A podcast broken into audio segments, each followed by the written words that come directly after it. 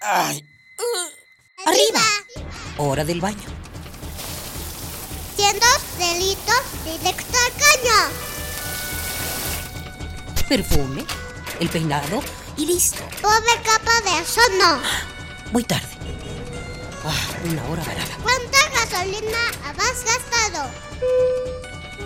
A trabajar, que el sustento hay que ganar. ¡Eh! ¿Mediodía y no he comido? Dame uno para llevar, por favor. ¿Me regalas una bolsa? Mucho plástico en el suelo. Detente. ¿Miraste tu paso por la Tierra? Es tiempo de conocer mi huella. Tu huella. Nuestra huella en el planeta.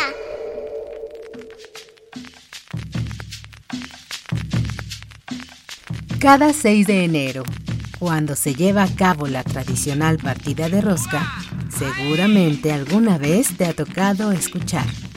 No se traguen el muñequito, ¿eh? A quien le salga le tocan los tamales el 2 de febrero. Noche del 2 de febrero, fiesta de la Candelaria, nace el millo, suena el cuero, en un ritmo mestizo y paria. ¡Uva! ¿Qué hay detrás del Día de la Candelaria? ¿Por qué lo celebramos?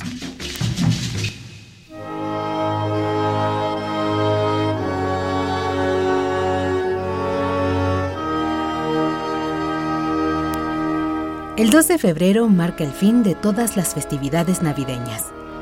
Esta tradición estaba instituida mucho antes del nacimiento de Jesucristo. Podríamos llamarla la fiesta de la purificación. Los antiguos hebreos recibieron de Moisés la indicación de Dios. Después del parto, una mujer es impura y debe permanecer por un tiempo en casa sin visitar el templo o tocar nada santo.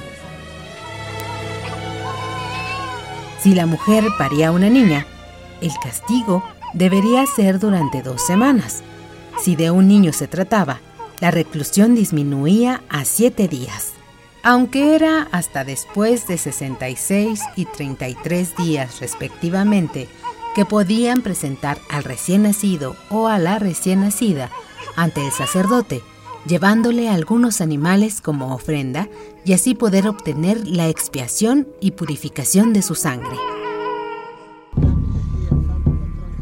Antes de la llegada de los conquistadores, nuestros antepasados solían llevarle ofrendas a Tlaloc, dios de la lluvia. Esto durante el primer día de su año, que estaba marcado por el calendario azteca, que coincidía con el 2 de febrero cristiano. Fray Bernardino de Sahagún observó que los niños eran ofrendados con vestimentas especiales. De ahí surgió la idea de los ropones para vestir al niño Dios. Además, se les hacía llorar. Esto aseguraba un año con lluvias abundantes para tener buenas cosechas. Para complementar la ofrenda, llevaban un platillo hecho a base de maíz y de verduras, que representaba el refrendo de la relación entre los dioses y el hombre quienes también estaban hechos de maíz. La palabra tamal proviene del náhuatl tamali. Es un producto que se consume no solo en México, aunque es nuestro país la cuna de su diversidad. Se sabe que hay hasta 500 recetas con distintos ingredientes, envoltorios y modos de preparación. Cada estado, cada municipio, cada comunidad aporta una receta diferente envuelto en hoja de maíz o plátano, relleno de deliciosas salsas, guisos, carnes o verduras, los tamales acompañados de su respectivo atole nos reúnen cada 2 de febrero para honrar nuestras dos herencias. Ay. Arriba. Hora del baño. Siendo delitos directo al caño. Perfume, el peinado y listo. Pobre capa de ozono. Voy tarde.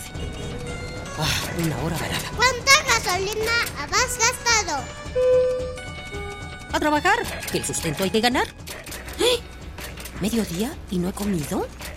Dame uno para llevar, por favor. ¿Me regalas una bolsa? Mucho plástico en el suelo. Detente. ¿Miraste tu paso por la Tierra? Es tiempo de conocer mi huella. Tu huella.